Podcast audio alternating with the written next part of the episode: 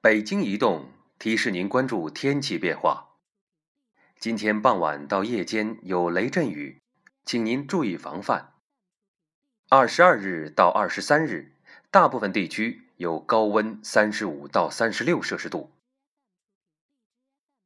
未来两天仍有雷阵雨的消息，请您关注临近的预报。原定十九日凌晨来的暴雨。因半路被堵，耽误了时间。或许这场雨下大了也不小，下小了肯定就不能大，请您耐心等待。具体情况等到时候气象台再发布吧。郑重劝告各位美女们，最近不要穿裙子，容易被撩。雨是好雨，但风不正经啊！